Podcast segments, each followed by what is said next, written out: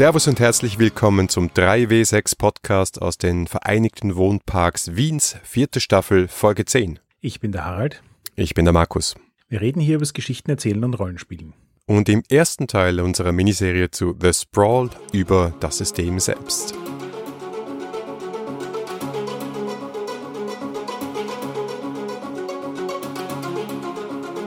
Jetzt ist es also soweit. Die PPTA-Welle ist angekommen im deutschsprachigen Raum. Nicht mehr nur ein einsames, einzelnes übersetztes PPTA-Spiel mit Dungeon World. Nein, wir haben jetzt schon das zweite, nämlich das Brawl. Der Anfang von was hoffentlich glorreichen. Aber ich glaube, zu The Sprawl gibt es einiges zu sagen, was wir zu Dungeon World nicht gesagt haben. Sowohl inhaltlich als auch in vielen anderen Dimensionen. Also ich glaube, das wird halt keine kurze Folge, oder? Unter Umständen, vielleicht müssen wir schneller sprechen. Ja, der Sprawl, wie es im Deutschen heißt, wurde uns zur Verfügung gestellt vom Uhrwerk Verlag. Vielen herzlichen Dank dafür. Und von euch vielfach gefordert, dass wir auch darüber sprechen. Und logischerweise, wenn man diese zwei Bücher auf Deutsch vorliegen haben, sollten wir das auch in unserer PBDA-Staffel abhandeln. Erschienen, wie gesagt, im Uhrwerk Verlag, umgesetzt aber redaktionell und layouttechnisch von Pro Indie. Das Ganze ist per Kickstarter gelaufen. Die haben damals 12.140 Euro eingenommen. Beachtlich, aber nicht gigantisch, würde ich das mal sagen. Und es ist ein Hardcover geworden. Da muss ich aber jetzt gleich mal gegenfragen. Ähm, hast du mehr Überblick über deutschsprachige Indie-Game-Kickstarters? Was ist gigantisch? Ich fand nicht 12.000 schon ziemlich beeindruckend für ein PBDA-Game. Ja, was, was wollte damals System Matters eigentlich haben für Dungeon World. Ich habe es jetzt nicht im Kopf, aber es sind bescheidene Beträge. Aber wenn du anschaust, was Ulysses zum Teil einstreicht für mehr so Spaß-Kickstarter zum Thema DSA, dann sind 12.000 Euro echt, ja, also so Taschengeld. Also du meinst so in etwa, wenn das Brawl kein Mainstream-Rollenspiel wäre? noch nicht, noch nicht, aber was, was noch nicht ist, kann ja noch werden. Das Interessante ist ja schon, dass die beiden Veröffentlichungen, die wir jetzt haben im Deutschen, sozusagen das Gegenstück sind zu den beiden großen Mainstream-Genres, die es gibt. Jetzt fehlt uns nur, nur noch eigentlich Cthulhu und das ist schon in Arbeit in PBTA in Form von Mythos World. Das heißt, wir haben ein großes Fantasy-System und wir haben ein großes Cyberpunk-System. Also die Alternativsysteme zu DSA, Dungeons and Dragons, beziehungsweise halt Shadowrun und Cyberpunk 2020. So ein bisschen bricht mir das jetzt das Herz, dass die Mainstream-Settings Fantasy und Cyberpunk sind. Aber ich gebe dir nicht ganz unrecht. Aber ja, wir sollten vielleicht bei The Sprawl, weil du schon gesagt hast, ähm, Cyberpunk, das ist ja auch etwas, was sich in der Haptik oder im Erlebnis des Buches widerspiegelt. Sowohl im Englischen als auch im Deutschen. Und ich glaube, du hast einiges dazu zu sagen, wie sich dieses Buch physisch erlebt, oder? Ja, es, es gibt ein interessantes Unpacking-Erlebnis bei diesem Buch, weil es hat echt einen argen Geruch mitgebracht. Äh, wie du weißt, habe ich hin und wieder ein bisschen was mit Druck und Papier und so zu tun. Und ich habe das Gefühl, die haben da so 500% Farbauftrag. Und es ist sehr, sehr bunt geworden. Die deutsche Variante, auch die englische Variante. Und, und es ist mutig. Also es ist mutig, irgendwie Magenta-Schrift auf schwarzem Hintergrund zu drucken. Und ich muss dir sagen, ich habe das versucht, so mit einem relativ gerichteten Licht auf meinem Tisch, wo die Lampe so pokermäßig drauf leuchtet, zu lesen, ist unmöglich. Wenn das Licht ein bisschen indirekt ist, kann man es lesen. Also es ist, ich sage mal, mutig und gewöhnungsbedürftig so als Buch. Ist stimmungsvoll, ich muss ehrlich sagen, gefallen hat es mir nicht, aber andere fanden das extrem, ja, cyberpunkig halt. Ja, also um da jetzt was Positives dazu zu sagen, ich fand es ja schon sehr bezeichnend, dass sie in der englischen Version gibt es eine Midnight und eine Noon Version. Die Midnight Version hat schwarzen, schwarze Seiten mit bunten Text drauf und die Noon Version hat weiße Seiten mit schwarzem Text drauf. Dass es beide gibt, sagt, glaube ich, schon was darüber aus, wie gut lesbar die eine und die andere ist. Im Deutschen gibt es nur die Midnight-Version, also schwarze Seiten mit bunten Text drauf.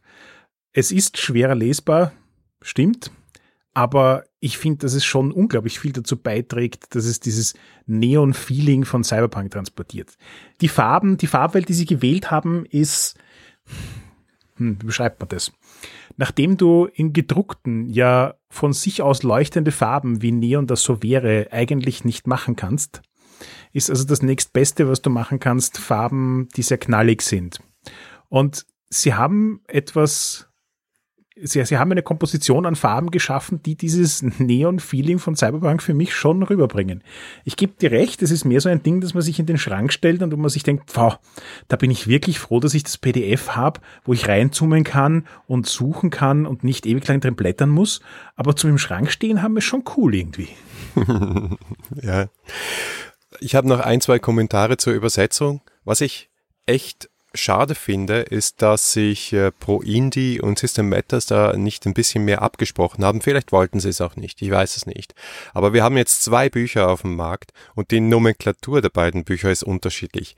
Zugegeben ist auch bei den englischen PBTA Spielen überhaupt nicht einheitlich. Jeder denkt sich einen neuen Namen für den Spielleiter aus, jeder denkt sich einen neuen Namen für die Züge aus. Aber Spielzüge versus Züge Grundspielzüge versus Grundzüge, Punkte versus Halt. Ja, irgendwie komisch. Also vor allem äh, das Halt hat mich, daran habe ich mich gestoßen, weil das ist auf Englisch schon ein blöder Begriff. Take three, hold. Was, was heißt das überhaupt? Ja, also Punkte fand ich da die elegantere Übersetzung. Aber ich muss jetzt aufhören, weil sonst äh, wird mir da irgendwie vorgeworfen, dass ich da so von Übersetzer zu Übersetzer stänkere. Das sollte ich wahrscheinlich nicht tun. Auf der einen Seite finde ich, dass es gerade bei PBTA-Spielen, wo System und Genre super stark verzahnt sind, auch Sinn macht, dass man Begrifflichkeiten wählt, die diese Verzahnung ausdrücken. Das heißt, dass nicht jedes PBTA-Spiel die gleichen Begriffe verwendet, finde ich jetzt nicht so schlimm. Auf Moves konnten sich eigentlich die meisten einigen. Das heißt, dass es gibt so ein paar grundlegende Begriffe. Playbooks ist sowas, wo ich dir zum Beispiel schon recht gebe, dass es auch nicht immer gleichermaßen verwendet. Aber im Englischen ist da irgendwie gefühlt mehr Wiedererkennungswert da. Ich meine, wir haben zwar erst zwei deutsche Spiele, aber es fühlt sich irgendwie in dem Fall nicht so an, als ob diese anders gewählten Begriffe irgendeinen speziellen Mehrwert hätten, der weder ein Genre transportiert noch sonst irgendwie viel beiträgt. Und insofern gebe ich dir recht, dass es interessant ist, dass sie sich nicht kurz geschlossen haben. Ich meine, ja, eh, aus hm, kommunikations- und wirtschaftlichen Gründen, bla bla bla, Verlage reden nicht miteinander und so weiter. Tausend gute Gründe. Aber Dungeon World lebt sehr viel davon, dass es nicht einfach nur eine Übersetzung ist, sondern noch zusätzliches Material, das entstanden ist, mit hineinholt, dass es versucht, das ganze Spiel mehr zugänglich zu machen. Und bis zu einem gewissen Grad habe ich das auch bei The Sprawl das Gefühl gehabt. Und wenn man eben schon den Vorteil hat, zehn Jahre später die Übersetzungen zu machen und das tun zu können, dann wäre es eigentlich auch gar nicht so schlecht gewesen, da tatsächlich ein bisschen eine Vereinheitlichung zu bringen. Aber vielleicht kommt es ja noch, wenn die nächsten 40 PBTA-Spiele übersetzt werden, dass ja. wir da auch eine gemeinsame Schiene finden. Ja, genau. Und es ist ja auch noch mehr Material für der Sprawl angekündigt oder zumindest angedacht. Es gibt ja auch noch mehr Material dazu dann mehr in der nächsten Folge. Wir sparen uns hier eigentlich eine Folge, denn wir haben ja schon eine Folge über Cyberpunk gemacht. Und zwar ist das Staffel 2 Folge 1. Cyberpunk, das war die erste Folge von unserer Miniserie zu Shadowrun Anarchy. Und es wäre auch irgendwie schwierig gewesen, so eine Folge zum Setting von der Sprawl zu machen, weil es gibt eigentlich keins außer Cyberpunk. Ah, weil du vorhin schon gesagt hast, Cyberpunk, das große Genre, auch da wieder innerhalb von PBTA total spannend. Es gibt ja ein paar Genres, die gleich mit mehreren Spielen bedacht sind. Und Cyberpunk ist eins davon. Wir haben das Brawl, wir haben The Whale, und wir haben jetzt noch ein drittes, das am Horizont ist, Hydro Hackers, das auch so ein bisschen cyberpunkig ist. Es gibt relativ viel dafür, dass BBDA ebenso nischig und Indie-Game-artig ist. Und die fühlen sich auch alle drei unterschiedlich an, obwohl sie alle drei mehr oder weniger in Cyberpunk angesetzt sind. Und du hast jetzt eben auch schon erwähnt, das Sprawl gibt, so wie Dungeon World und viele andere PBTA-Spiele, kein explizites Setting vor. Es gibt da kein Kapitel, wo ich nachlesen kann, welche Konzerne es gibt und in welchem Jahr das spielt und wer die Top-Player sind und so weiter, sondern das sind alles Dinge, die sich die Spieler miteinander ausmachen. Trotzdem fühlt sich's ganz klar anders an, The Sprawl zu spielen, als The Whale zu spielen. Und da hat meiner Meinung nach viel damit zu tun, wie die Struktur des Spiels aufgebaut ist. Mhm. Inwiefern? Und wo würdest du jetzt der Sprawl äh, und den Sprawl, ach, das ist schwierig. Wo würdest du das Sprawl einordnen? Für mich ist das Brawl meine Form von klassischen Cyberpunk. Also der Cyberpunk, den ich mit Shadowrun erlebt habe, ist auch der, den ich mit The Sprawl erleben kann, obwohl The Sprawl keinerlei übernatürliche oder kaum übernatürliche Elemente drin hat. In The Vale gibt es das schon ein bisschen mehr. Keins von beiden ist Cyberpunk Fantasy. Aber so dieses, ich habe eine Mission, ich nehme einen Auftrag an, ich spiele durch den Auftrag durch, alles geht schief, super awesome Action passiert, irgendwie überleben wir es trotzdem, irgendwie wird der Auftrag trotzdem abgeschlossen und dann geht es zum nächsten Auftrag. Dieses für mich so essentielle Feeling oder Element von Cyberpunk ist in The Sprawl halt wirklich gut untergebracht. Wohingegen mich The Whale zum Beispiel mehr an Inception erinnert hat, so vom Aufbau her. Das steht ja auch, glaube ich, zumindest im Englischen direkt unter dem Titel. Das ist missionsbasiertes Cyberpunk. Das ist was das Brawl abbildet und anderes vielleicht auch gar nicht so gut. Aber dazu vielleicht später noch mehr, wenn wir mehr erfahren darüber haben, darüber erfahren haben, äh, wie dieses Spiel funktioniert. Aber wie du richtig gesagt hast, am Anfang sitzt man halt zusammen und diskutiert mit ganz vielen Fragen, auch vom, vom Spielleiter, also der hier SysOp im Deutschen heißt. Das finde ich übrigens eine ziemlich coole Übersetzung.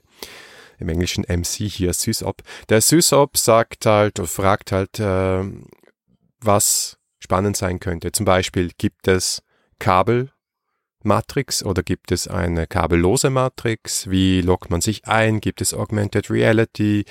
Gibt es KIs? Gibt es und so weiter und so fort, damit wir dieses diese Geschmacksrichtung von Science Fiction äh, definieren können. Ja? Sind wir nur auf der Erde? Gibt es eine Mondbasis? Gibt es und so weiter und so fort? Oder sind wir eher schon weiter im, im Transhuman-Richtung äh, unterwegs?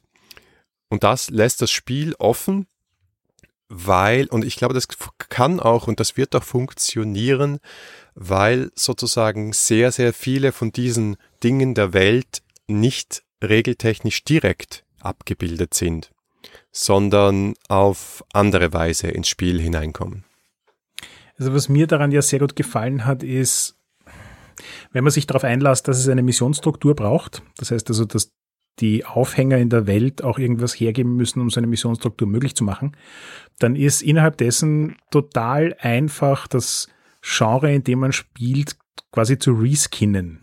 Also, wenn ich es drauf anlegen wollen würde und jetzt nicht unbedingt ein Magier spiele, sondern Magie mal ein bisschen außen vor lasse und sage, es gibt die Metarassen und es sind halt alle 0815 Shadowrun-Charaktere ohne Magie, dann könnte ich genauso gut Shadowrun in The Sprawl nachspielen, wie ich ohne allzu viel Aufwand auch direkt Blade Runner nachspielen könnte.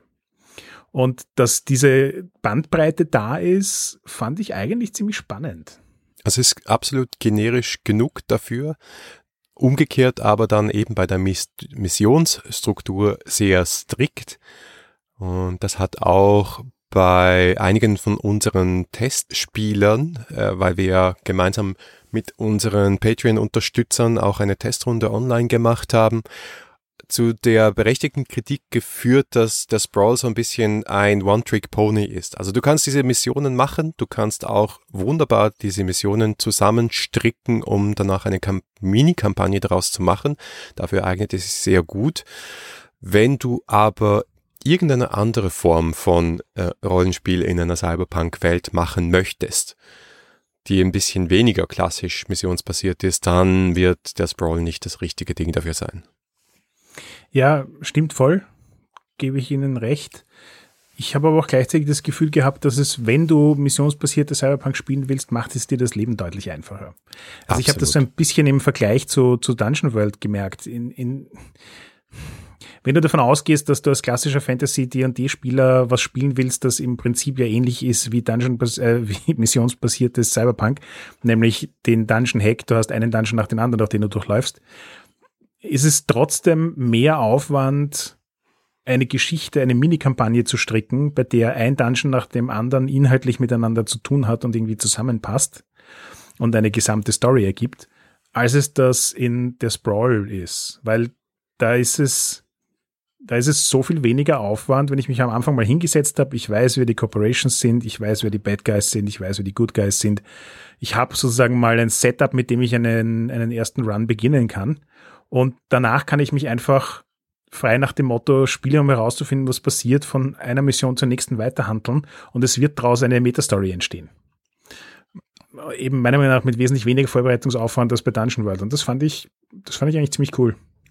Ich weiß nicht, ob mehr oder weniger, aber die Konzerne, hast du wahrscheinlich am Anfang ein bisschen mehr Arbeit, diese Konzerne alle gemeinsam zu erschaffen. Aber die sind eigentlich dann das Gegenstück zu den Fronten bei Dungeon World. Und die entwickeln sich dadurch, dass du auch Konzern-Countdowns hast, also wir werden noch über diese Countdowns sprechen, dass du halt immer im Blick hast, als Gruppe auch, wie sehr dich ein bestimmter Konzern auf dem Kicker hat als Gruppe, ja, wie sehr da die, die, das Zielfernrohr da schon auf dich gerichtet ist. Logischerweise ergeben sich daraus dann auch neue Missionen, glaube ich. Auf die Countdowns möchte ich kurz eingehen. Ich fand nämlich im Prinzip sind Countdown Clocks so ein, ein, eine Spielmechanik, die in super vielen PBTA-Spielen vorkommt, in manchen sehr stark betont wird, in anderen komplett weggelassen wird, immer so ein bisschen von dem Flavor abhängt, den die Leute erzielen wollen. Aber meine Beobachtung ist, dass die meisten PBTA-Spiele, wo es darum geht, auch so ein bisschen einen Pressure zu haben, also diese ein bisschen mehr dieses Thriller-Pacing haben als, keine Ahnung, ich, ich renne jetzt in einer Sandbox herum und tue einfach irgendwas, arbeiten meistens mit den Progress Clocks und in Cyberpunk passt das einfach extrem gut ins Setting. Da ist es nicht nur ein Werkzeug für den Spielleiter, dass er quasi irgendwo hinter vorgehaltener Hand mitführt, um ein Gefühl dafür zu haben, wie sich die Spielwelt weiterentwickelt und was im Hintergrund passiert, sondern und das macht das Spiel ja auch. Ich kann diese Progress Clocks in den Vordergrund rücken. Ich kann sie den Spielern vor die Nase halten. Sie sehen, was passiert. Und sie können teilweise durch ihre Moves eben auch aktiv Einfluss darauf nehmen, wie sich diese Clocks weiter bewegen. Und das fand ich sehr stimmig innerhalb des Cyberpunk-Settings und eigentlich eine sehr gute Verwendung von, diesen, von dieser Progress-Clock-Mechanik. Ja, dann steigen wir doch gleich in die Missionsstruktur ein. Jetzt haben wir so viel darüber gesprochen und dann kommen wir auch gleich zu den Countdowns. Ähm, dieses Spiel funktioniert nämlich in vier Phasen. Also jede Sitzung ist quasi in vier Phasen typischerweise eingeteilt. Und die erste Phase ist eigentlich nur ein Spielzug, nämlich den Auftrag annehmen. Und den finde ich schon ziemlich stark. Da möchte ich jetzt ganz kurz zu den Phasen was sagen. Hast du eine Idee, welche Spiele mit den, welche PBTA-Spiele mit den Phasen angefangen? Ich glaube nämlich, dass das Brawl einer der ersten PBTA-Spiele ist, die Phasen so explizit eingebaut haben. Und danach ist es mit solchen Spielen wie Nightwitch und so weiter ja geradezu ein, ein Staple vieler anderer PBTA-Spiele geworden. Und trotzdem finde ich, dass der Sprawl die Idee von Phasen wirklich gut umsetzt, weil sie total stimmig sind und so wie du sagst, auch total einfach sein können. Also diese erste Phase mit Auftrag annehmen ist ja so, in, in jedem Cyberpunk-Rollenspiel passiert das. Es ist immer so eine halb enthusiastische Situationskomik, weil es ist halt eine Szene, die du durchspielen musst, damit du überhaupt weißt, was das Abenteuer ist. Aber eigentlich wissen eh alle, dass die Leute nicht Nein sagen werden zum Auftrag. Oder vielleicht läuft es noch darauf hinaus, dass du vier Aufträge serviert bekommst und zu einem davon sagst du halt ja. Aber es wird nicht passieren, dass die Spieler zu allen Aufträgen Nein sagen und dann wieder nach Hause gehen. Ja. Ähm, und gleichzeitig passiert aber auch nicht so viel, weil die Information, die du kriegst, ja nicht so super dicht ist. Es ist so dieses, was, was klingt am spannendsten, was bringt am meisten Geld oder Kontakte oder sonst irgendwelche Ressourcen. Und ansonsten ist die Informationsmenge ja relativ schwach, weil wenn viel Information da wäre, dann wird es kein spannender Run mehr. Etwas, was in den meisten Cyberpunk-Rollenspielen zwar ein notwendiges Muss ist, aber irgendwie nicht sehr spannend ist, finde ich, ähm, wird hier in The Sprawl durch diesen einen Move echt viel interessanter gemacht. Ich weiß nicht, ob es zwingend interessanter ist. Es ist wieder mal dieses Formalisieren von Dingen, die wir im Rollenspiel eh machen, über das wir schon so oft gesprochen haben, das so PBTA-typisch ist, was hier passiert. Und der Hamish Cameron, der Designer, gibt uns hier einfach die Option, wenn wir diesen, diese Auftragsannahme schon 800 Mal gespielt haben, einfach das auch sehr rasch abzuhandeln, wenn wir das denn so wollen beziehungsweise halt wieder die Entscheidung, was hier gut läuft und was hier schlecht läuft, in die Hände der Spielerinnen und Spieler zu legen. Weil das ist so ein typischer Zug, wo man sich entscheiden kann, entweder für drei Optionen oder eine Option, je nachdem wie gut man gewürfelt hat. 10 plus drei Optionen, 7 bis 9 eine Option. Und das kann ich schnell runterlesen, weil dann ist die Sache auch erklärt. Der Arbeitgeber versorgt euch mit brauchbaren Infos, der Arbeitgeber beschafft euch nützliche Ausrüstung, der Auftrag wird gut bezahlt, das Treffen bleibt unbemerkt, der Auftraggeber kann identifiziert werden. Und natürlich wirst du alles aus dieser Liste, wird aber nie funktionieren, weil die Regeln so nicht gehen. Das heißt, du entscheidest du dich für dein Glück slash Unglück in diesem Teil. Und das finde ich wesentlich eleganter, als wenn man sich denkt, oh ja Gott, jetzt muss uns Spielleiter wieder reinreiten, weil es soll ja spannend sein. Du kannst es eines, einerseits sehr schnell abhandeln, du kannst es andererseits auch so spannend machen, wie es die Spieler gerne hätten. Ja, und vor allem es ist so ein super elegantes Foreshadowing, weil nach, vor allem nach diesem PPDA-Prinzip, dass die Dinge, die du nicht auswählst, Sachen sind, die der Spielleiter dann gegen dich wenden kann eben, wenn du fünf Optionen hast und du kannst nur drei davon auswählen, weißt du, was am Ende der Session die Dinge sein werden, die dich in den Hintern beißen. Ja. Und damit ist es gleichzeitig so ein, du weißt schon, dass es kommen wird, aber es ist dann auch irgendwie befriedigend, wenn es kommt. Ganz genau, weil den Wunsch haben wir Richtung Spielleiter geschickt. Genau das. So, und dann geht's weiter zur Beinarbeit. Work. Das, das ist mein persönlicher Pet Peeve an Übersetzung. ja, aber da, da hat er sich, der gute Carsten Damm, an die Tradition gehalten, weil so ist es auch in Shadowrun übersetzt. Das heißt nicht, dass es gut ist. Nein, wirklich nicht. Wir könnten das auch die Recherchephase nennen oder was auch immer. Würfle auf Bibliotheksnutzung. Nein, Moment, falsches Spiel. Hier geht's so richtig los mit den Countdowns. Einerseits gibt es einen Beinarbeits-Countdown und dann gibt es eben, wie gesagt, für, jede, für jeden Konzern, der in diesem Spiel vorkommt, grundsätzlich einen Konzern-Countdown. Werden sich auf dich aufmerksam oder nicht.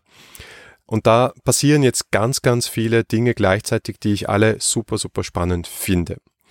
Nämlich auch diese Phase kann in einem typischen Shadowrun-Spiel extrem lähmend sein.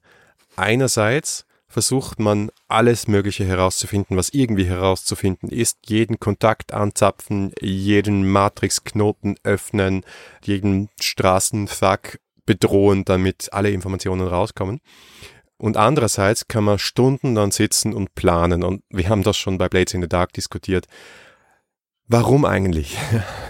Das macht einfach in 90 Prozent der Fälle keinen Spaß.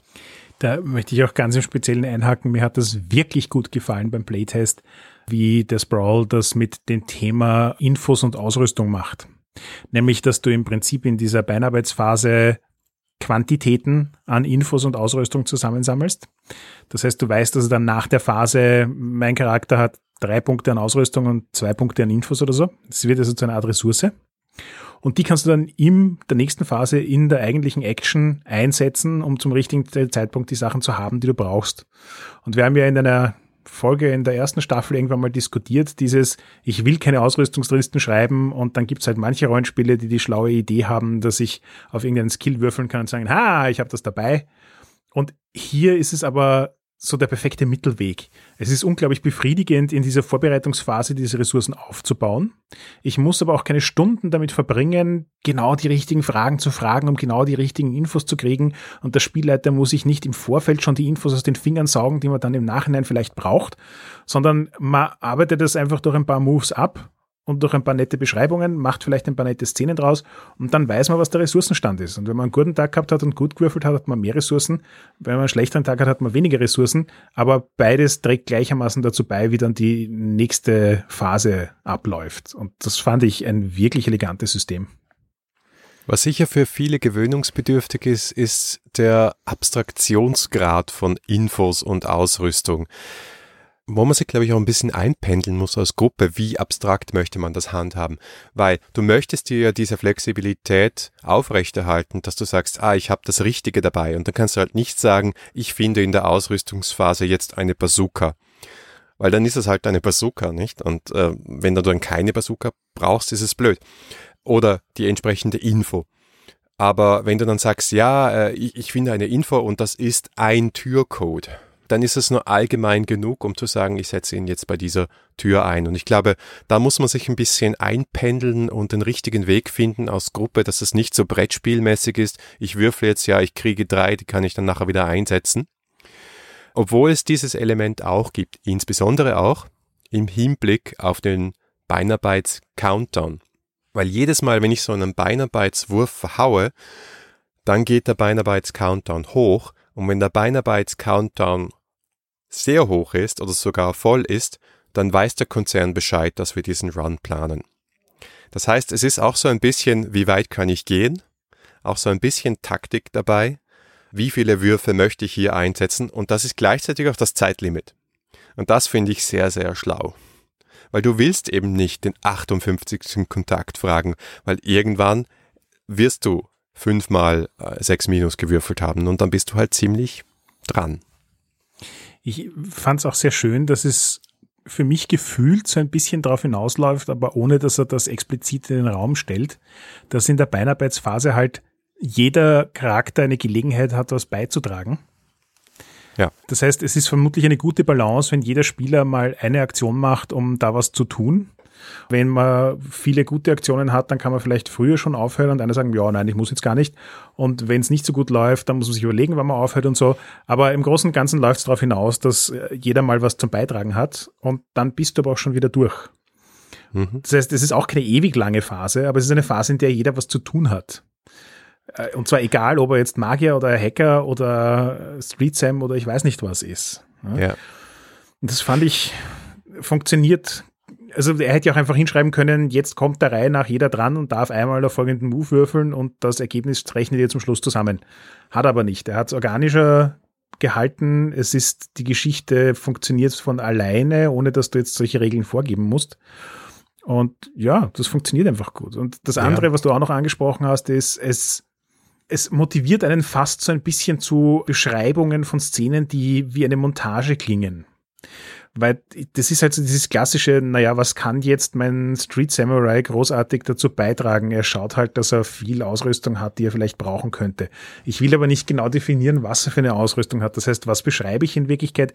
Eher so eine atmosphärische Situation, wo ich in irgendeiner Hintergasse irgendeine Biker-Gang treffe und man sieht, wie die quasi den Kofferraum von irgendeinem Auto aufmachen. Ich schaue dort rein, kriege den großen, breiten, fetten Grinser, mache den Kofferraum wieder zu und fahr weg es ist nicht klar definiert, was ich da jetzt alles eingesammelt habe und wie mir das helfen kann, aber es ist klar vorgearbeitet, dass es dann in der nächsten Phase aufgegriffen werden kann. Und eben, wenn das quasi jeder Charakter mit seinem eigenen Style macht, weil der Hacker was anderes tut als der Street Sam und so weiter, dann macht das einfach auch gleichzeitig total viel Stimmung. Ja, und was mir erst beim Spieltest klar geworden ist, was noch viel wichtiger ist in dieser Phase, ist, dass das Missionsziel eigentlich so richtig erst aufgebaut wird. Du hast ganz, ganz viele Züge, wo es darum geht, Antworten auf Fragen zu finden wie was ist ein Sicherheits, was ist eine Sicherheitsschwachstelle bei deinem Ziel? Oder was ist eine Sicherheitsstärke von dem Ziel? Und die Spieler kommen wieder darauf, diese Sachen zu auszudetaillieren. Das heißt, es ist wirklich Spiele, um herauszufinden, was passiert und ich glaube, du gehst da mit sehr, sehr wenig Vorbereitung rein als Sysop. Du sitzt da und wartest, dass dir die Spielerinnen und Spieler dein Ziel auf dem Silbertablett servieren in dieser Phase. Ich finde sogar noch eins mehr. Es sind nicht nur die Fragen wie, keine Ahnung, was sind die Schwachstellen, sondern es sind ganz oft auch so Situationen, wo auch der Spielleiter angehalten ist, die Spieler dazu zu nötigen, das, das Setting und den Auftrag zu detaillieren. Also wie schaut jetzt das Gebäude aus, in das wir da einbrechen wollen? Ist das eine Arcology? Ist das einfach nur ein Hochhaus? Ist das ein äh, Keller? Du, du baust in der Phase ein Bild dieser Mission auf, in das alle investiert sind. Weil jeder irgendwie so ein Schäufchen dazu beigetragen hat und alle dann am Tisch sitzen, nicken und sagen, uh, das wird ein cooler Run. Ja, und dann steigen wir in die Action ein. Dann starten wir den Action Countdown. Und wenn dieser Action Countdown voll ist, dann ist die Mission misslungen. Das wollen wir also nicht erreichen. Aber jetzt geht's halt darum. Wir infiltrieren das Gebäude, wir entführen den Konzernsklaven, was es auch immer ist. Es werden die Fähigkeiten und Charakterzüge der jeweiligen Charaktere gefordert.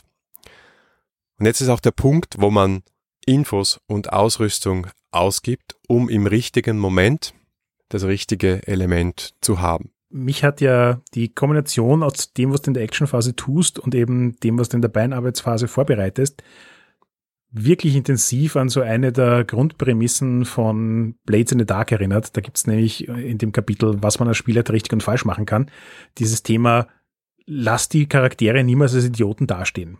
Das sind Profis, die wissen, was sie tun. Wenn was schief läuft, dann hat das einen anderen Grund als ihre Inkompetenz. Und der Sprawl stellt das nicht nur als Aussage in den Raum, sondern kodifiziert das durch Regeln. Das heißt, ich habe hier die Chance, eine Situation zu spielen, die Action geladen ist und die wahrscheinlich so wie in klassischen Cyberpunk-Situationen in jeder Richtung schief gehen wird. Aber ich habe trotzdem nicht das Gefühl, dass sie deswegen schief geht, weil ich ein Folterrottel bin. Und das fand ich, das, das hat mich wirklich beeindruckt, dass das funktioniert. Also in unserem Testspiel war es ja wirklich so, dass wir eine Situation hatten, die objektiv von außen betrachtet genauso wie jeder klassische Run schiefgelaufen ist ohne Ende. Wir haben es aber trotzdem mehr oder weniger geschafft, um Haaresbreite den Auftrag, den wir eigentlich am Anfang definiert haben, auch zu erfüllen. Und dieses Gefühl von um Haaresbreite, das schafft das System total gut hinzukriegen. Also ich meine, ich müsste jetzt noch 20 Mal spielen, um zu schauen, ob es das statistisch auch tut. Aber mein Eindruck wäre, dass es ziemlich gut funktioniert, dass du bei den meisten Runs das Gefühl hast, ich gehe da jetzt einfach rein, ich mache einfach mal, es macht Spaß, ich tue irgendwas, ich kann meinen Charakter spielen, nämlich so, wie ich ihn gerne spielen würde. Und trotzdem kann ich kompetent was zum Lösen der Situation beitragen. Es werden Sachen schieflaufen, es wird um Haaresbreite hinhauen oder vielleicht auch mal nicht.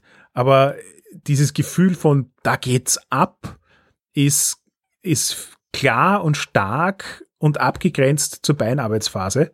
Und eben, wo du in anderen Cyberpunk-Rollenspielen Auftrag annehmen und Beinarbeit ist irgendwie so eine mühselige Phase, die dann so den halben Abend in Anspruch nimmt, wo eigentlich nicht viel passiert. Dann hast du die große Action, die nicht rasend lang dauert, weil du eh schon die Hälfte des Abends verschießen hast. Und da geht dann alles schief und du hast das Gefühl, eigentlich total inkompetent Idiot zu sein und wunderst dich, warum jemals jemand dich angeheuert hat. Und dann ist wieder vorbei. Und das, das hat er geschafft, hier durch diese Phasen für mich total auf den Kopf zu stellen. Ich weiß nicht, wie es dir da gegangen ist damit. Ja, es hat sich gefühlt sogar zu leicht angefühlt zum Teil. gut, wir haben auch sehr gut gewürfelt, aber zum Beispiel der Halt, also diese Punkte, die man sich nimmt, die sind recht mächtig. Also ich habe einen Infiltratorin gespielt und wenn du da reingehst, einen guten Infiltrationswurf machst, dann nimmst du dir gleich mal drei solche Punkte und jeder Punkt ist mehr oder weniger, du schaffst eine Situation, ja. Jemand entdeckt dich nicht, gib einen Punkt aus. Die Kamera sieht dich nicht, gib einen Punkt aus. Das heißt wieder Player Empowerment. Ich kann bestimmen, an welchem Punkt mir es extrem wichtig ist, dass mein Charakter das schafft. Und zwar ohne Würfeln, weil ich habe das schon mal pauschal abgehandelt. Also gefühlt waren also diese, diese Würfe und die Züge im Sprawl sehr mächtig. Und das hat auch dazu geführt, dass wir nicht ständig gewürfelt haben, was auch, glaube ich, gut ist für das Spielgefühl hier. Ja, voll. Und jetzt, wo du so erwähnst, denke ich mir auch gerade, das ist so ein bisschen, die Ressourcen, die du hier in der Beinarbeitsphase aufbaust, sind wie der bessere Fade Point. Weil es sind Dinge, die du dann ausgibst, wenn es dir darum geht, dass dein Charakter Dinge, die er wahrscheinlich gut kann, auch gut umsetzt das, das heißt, so, so ähnlich wie ein Aspekt zu invoken, invokst du halt die Essenz deines Charakters und dann kannst du das einfach und dann bist du einfach cool. Und in Wirklichkeit würfelst du nur noch dann, wenn es für alle Beteiligten okay ist, dass die Situation schief laufen kann oder wenn du auch sozusagen wissen willst, uh, was könnte man da jetzt rausholen, wenn es schief läuft. Ne? Ja. Und das, das, das führt halt eben wieder dazu, dass auch das Scheitern etwas ist, an, in, in das du investiert bist, wo du Spaß dran hast. Ja, das Risiko haben wir aber auch im Spieltest gesehen, dass wenn man wenig würfelt und dann noch Würfelglück hat, dass dann der SysOp auch gar nicht so viele Optionen hat, dass wir da einfach durchmarschieren. Und da geht natürlich ein bisschen was schief, liegt in der Natur der Sache. Aber ja, also wenn das jedes Mal so wäre, würde ich es auch als langweilig oder zu leicht empfinden. Das heißt, wenn du in der Beinarbeitsphase dich aufmagazinierst, Ende nie, und dann noch relativ gut würfelst und wenig Gelegenheit hast, überhaupt zu scheitern, da sehe ich ein bisschen ein Risiko drin. Ich gar nicht. Echt? Und zwar deswegen okay. nicht, weil mir ist das wirklich gedämmert, wie ich damals diese mythische Dungeon World Session hatte, wo wir Sessions hatte, wo wir in der ersten Session haben sie absolut alles geschafft an Würfelwürfen. Da hat es an dem ganzen Abend, glaube ich, zwei Würfelwürfe gegeben, die auf sieben bis neun rausgelaufen sind. Und ich bin als Spieler daneben gesessen und habe eigentlich nichts zu tun. Ähm, aber es hat trotzdem den Spielern Spaß gemacht oder vielleicht speziell deswegen auch den Spielern Spaß gemacht, weil es halt viel Empowerment für sie war. Es ist viel so gelaufen, wie sie sich das vorgestellt haben. Und wie du dir es denken kannst, ist es in den nachfolgenden Sessions dann eben genau nicht so gewesen. Direkt auf diese Session ist dann diese berühmte eine Session gefolgt, wo 27 Fehlwürfe passiert sind. Mitgezählterweise. Und genau das Gleiche, glaube ich, ist hier auch der Fall und das passt aber für mich auch wieder total in dieses ähm, Cyberpunk-Genre hinein. Es ist so, wenn du mal eine Session hast, in der einfach alles smooth rennt, dann schauen sich nachher wahrscheinlich alle an und denken sich, hmm, something's wrong. und beim nächsten Mal rennt alles schief und du denkst, ja, genau. und dieses Auf und Ab, das da passiert, ja, weil es ist ja letzten Endes ein Zufallsfaktor, der aber halt äh, auf eine gewisse Bandbreite hin optimiert ist. Ja. Dieses Auf und Ab, glaube ich, macht dann auch das, die, die spannende Metastory aus. Weil du ja auch als Spielleiter nur schwer voraussagen kannst, am Anfang bei der ersten Session, was werden die Corporate Clocks sein, die voll werden? Ähm, was hat das dann konkret? Was, was war die eine Story, die so aus den Ufern gelaufen ist, dass ganz klar ist, was die Konsequenzen für die nächste Story daraus sind und solche Sachen. Aber gleichzeitig tut's das. Und damit glaube ich, dass das eigentlich ziemlich gut funktioniert, um eine spannende Mini-Campaign draus zu machen. Ja, ich erinnere mich auch an einige wenige Shadowrun-Sessions, wo wir einfach durchmarschiert sind und uns nachher gefragt haben, was war das jetzt? Wie, wie konnte dies passieren? Und dann die nächste dementsprechend. Apropos, Ende der Session, Bezahlung einstreichen ist die letzte Phase und das ist wieder nur ein Spielzug. Und da geht's ganz ähnlich wie am Anfang einfach darum, dass der Spieler oder die Spieler selbst entscheiden, wie sie übers Ohr gehauen werden. Genauso wie am Anfang das Auftrag annehmen, sozusagen diese Schlussphase pre-shadowed. Also, das ist sagen, am Anfang, als du den Auftrag annimmst, suchst du dir eben die Optionen aus, die dich nachher in den Hintern beißen werden. Und wenn du dann am Ende bist, suchst du dir aus, im Großen und Ganzen aus, wie sie dich in den Hintern beißen werden. Und das funktioniert als geschlossener Story Arc in sich, aber es funktioniert auch grandios als als Baustein, um den nächsten, um die nächste Session dran zu setzen. Weil du weißt jetzt schon, was die Dinge sind, die, die zu Schwierigkeiten führen werden, wo du die Feinde gemacht hast, was es für einen Fallout geben kann von deinem Run und so weiter. Und das sind Informationen, die ja alle haben. Alle beteiligten Spieler und der Spielleiter haben diese Informationen sozusagen erlebt und gesehen.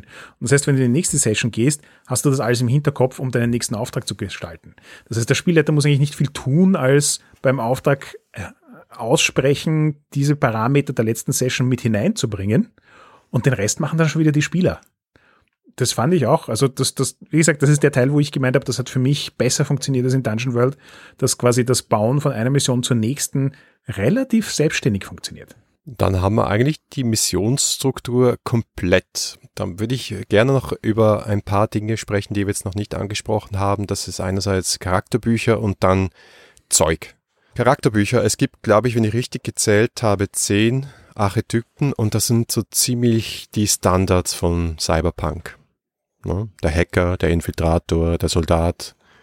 Ja, ich würde auch sagen, es sind eigentlich so die Klassiker. Es sind sogar ein bisschen, für mich sogar ein bisschen mehr als die 0815 Klassiker drin. Wir haben den Infiltrator, den Jäger, den Killer, den Mittler, den Prediger, den Reporter, den Soldaten und den Techie ich könnte wahrscheinlich auch mit sechs davon leben.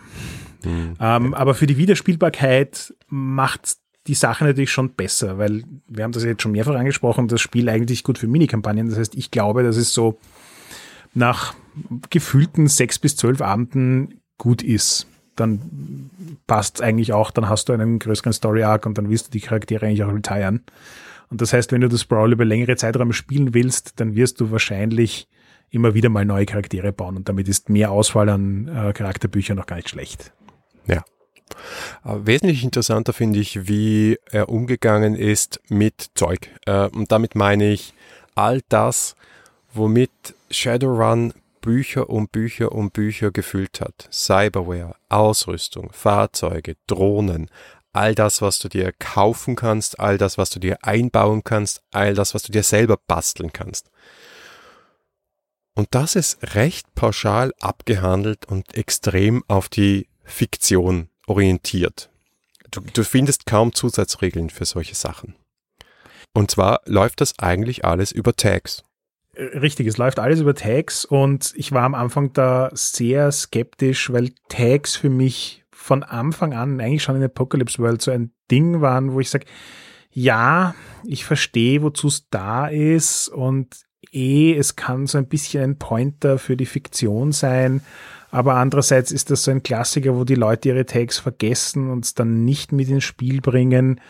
Hm, weiß nicht.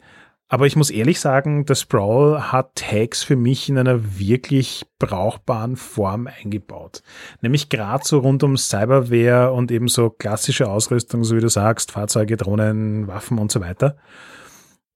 Du, du hast bei den meisten Spielbüchern einfach so einen kleinen Abschnitt an Cyberware, den der Charakter haben kann, sinnvollerweise. Und das sind halt alles stimmige Sachen und dementsprechend gehst du so eine Liste durch, hakelst zwei an und gut ist. Und du musst dir dann auch keine 10.000 Sachen merken, du musst nicht 500 Boni zusammenrechnen, was das jetzt für Auswirkungen hat, sondern es ist relativ klar, wann dir die Cyberware, die du hast, einen Bonus bringt.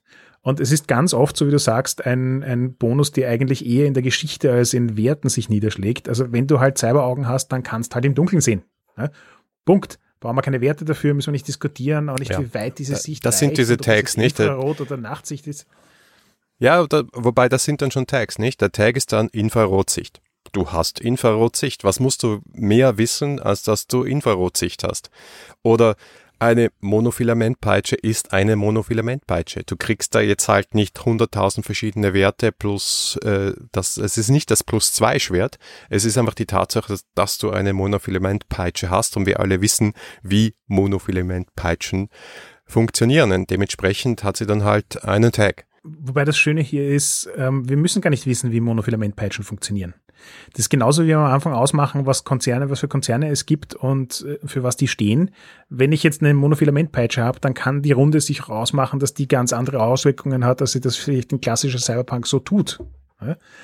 Und eben, das ist, es ist dann eine schlichte Verhandlung in der Fiktion, wenn der Spieler sagt, ich packe jetzt meine Monofilamentpeitsche aus und hacke ihn in 23 Einzelteile dann ist das offensichtlich was, was er cool findet und tun will. Wenn aus der Perspektive des Spielers das jetzt nicht radikal was dagegen spricht, warum nicht?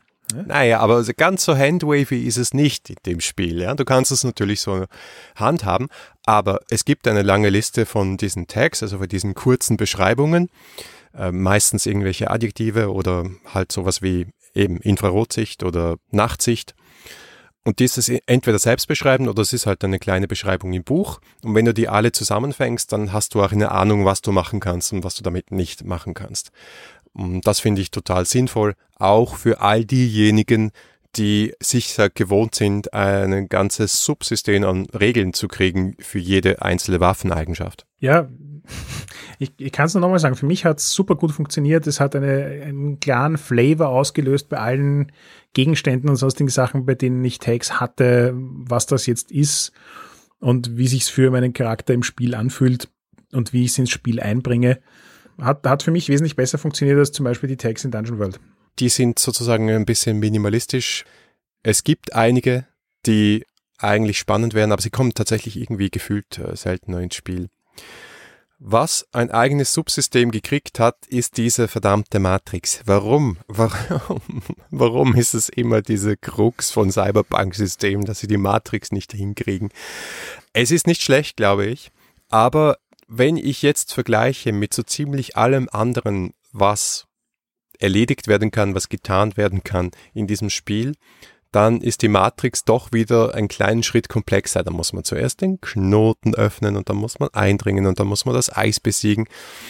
Und da hat ja Hamish uns selbst gesagt, das hörte dann in der nächsten Folge, das würde beim nächsten Mal auch noch ein bisschen vereinfachen. Ich habe lang und viel über dieses Thema nachgedacht in Vorbereitung auf die Folge. Und für mich läuft es eigentlich auf Folgendes hinaus. Wir haben ja am Anfang schon erwähnt, eines der anderen Cyberpunk-Systeme in PBTA ist The Veil. Und in The Veil haben sie diesen Ansatz, dass die Matrix quasi omnipräsent ist.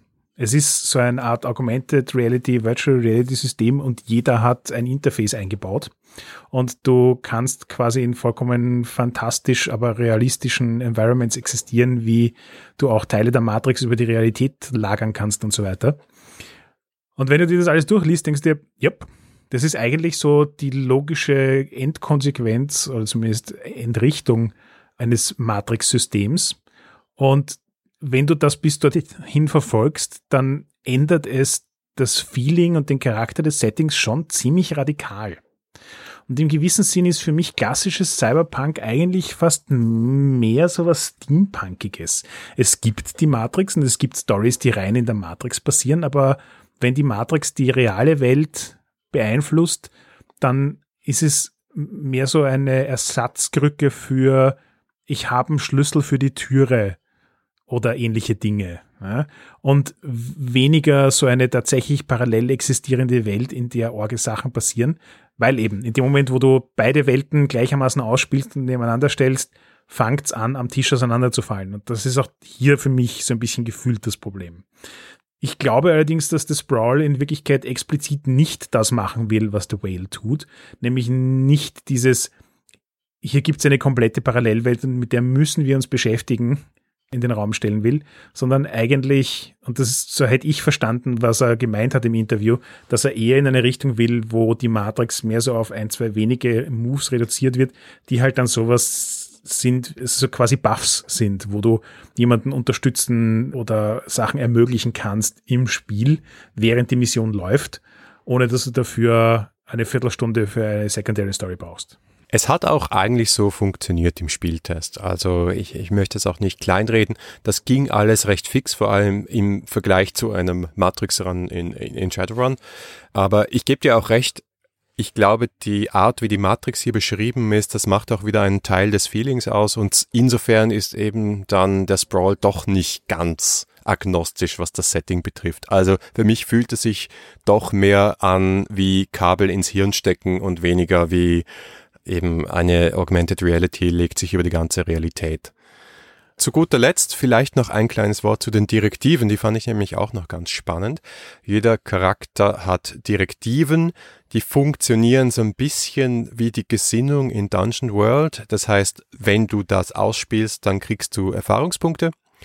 Aber die sind so ein bisschen härter. Also es ist auch passend zum Genre eher so, wenn, meistens steht vorne, wenn du die Mission gefährdest, während du, Punkt, Punkt, Punkt, ja.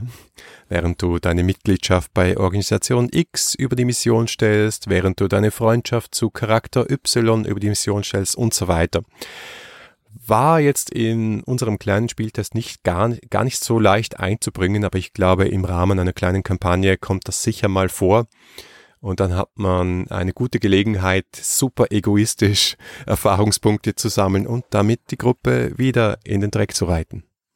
Ja, aber genau das ist der Punkt. Das ist, wo bei Dungeon World die Bonds meiner Meinung nach primär dazu da sind, dass du irgendeine Erklärung hast, warum die Gruppe eine Gruppe ist und wie die Charaktere zueinander stehen und es damit halt sozusagen ein bisschen mehr Social Play gibt haben sie es geschafft, bei der Sprawl eine Mechanik dafür zu finden, die halt auch tatsächlich Auswirkungen auf eine genre-appropriate Sache hat. Weil die Tatsache, dass eine, eine Mission komplizierter wird oder schief läuft durch irgendwelche persönlichen Befindlichkeiten oder Stories, ist ja typisch, typischer Cyberpunk wird's ja nimmer. Und das hat er eigentlich einer sehr simplen und einfachen Regel zusammengefasst. Und fand ich, ist elegant gelungen.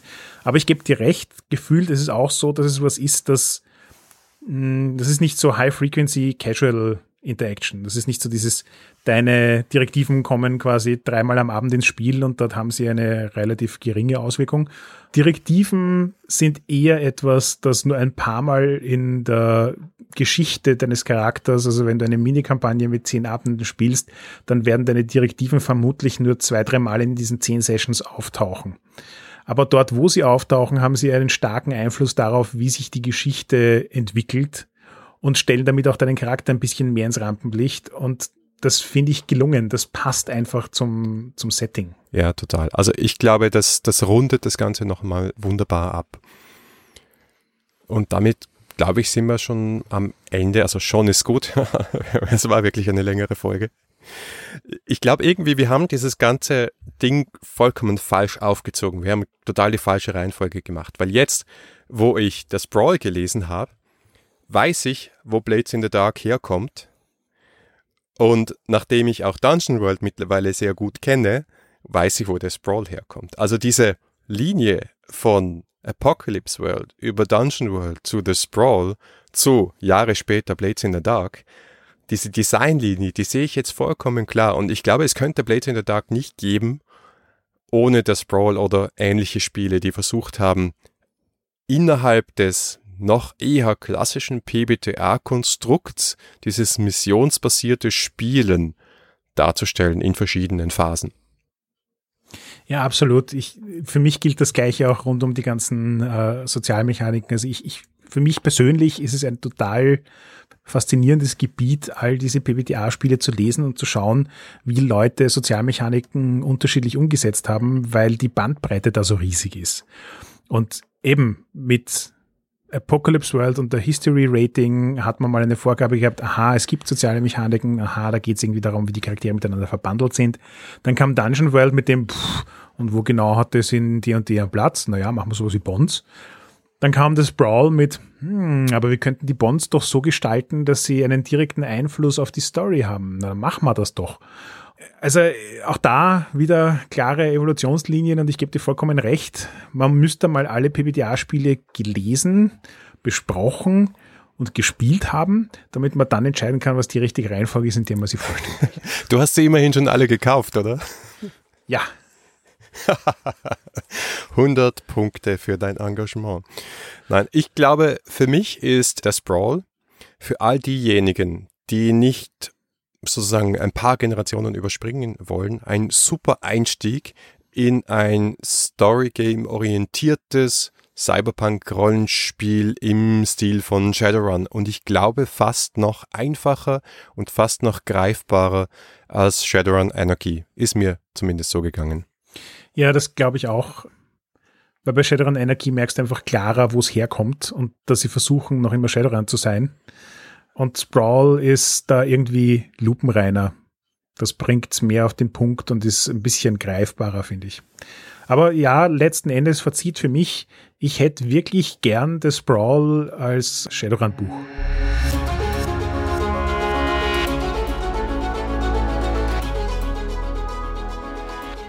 Danke fürs Zuhören. Das war die zehnte Folge der vierten Staffel 3W6. Feedback lesen wir gerne auf iTunes, Facebook, Twitter oder im Web unter 3w6.fm. Wenn euch diese Folge gefallen hat, dann gebt uns doch eine Bewertung auf iTunes. Oder ihr unterstützt uns mit einem geilen Beitrag auf Patreon.